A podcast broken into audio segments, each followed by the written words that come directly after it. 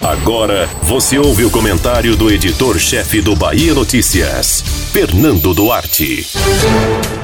A decisão da Anvisa de liberar a importação da vacina Sputnik V foi travestida de eminentemente técnica.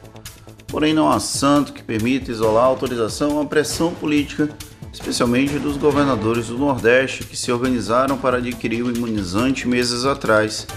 Por mais que existam limitações à utilização das doses, essa decisão evidencia que a união de estados da federação pode ter resultados práticos do ponto de vista político.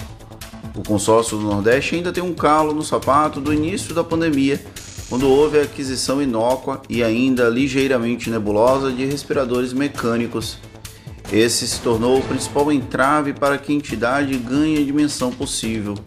Tanto que os adversários insistem nessa tese para mobilizar críticos aos governos estaduais nordestinos. Em outros tempos, poderia provocar algum impacto real. Nas atuais circunstâncias, gera cócegas na popularidade dos governadores. E agora, com a aprovação da Sputnik V, é provável que até esse tema dos respiradores seja finalmente suplantado. Em termos de números, a vacina russa é irrisória com a liberação feita pela Anvisa. A Bahia, por exemplo, terá 300 mil doses, equivalente aos 1% da população autorizado pela agência.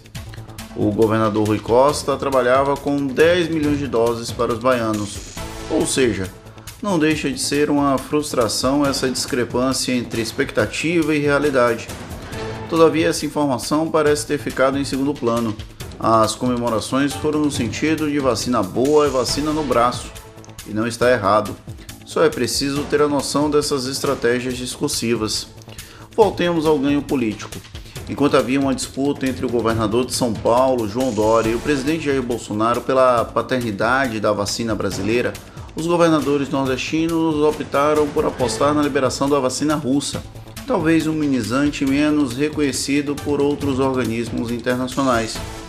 No entanto, era de acesso facilitado e com interesse direto da Rússia para entrar no competitivo mercado das vacinas contra a Covid-19.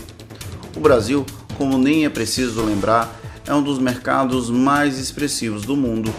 Tal razão explica o empenho de Moscou em articular a liberação da vacina, e os governadores nordestinos se aproveitaram bem disso. Errados não estão.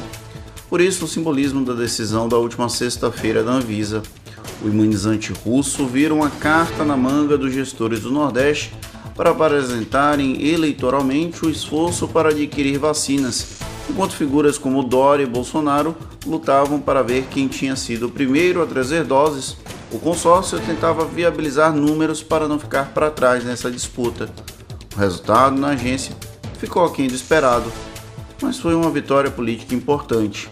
E isso ninguém pode negar. Thank you.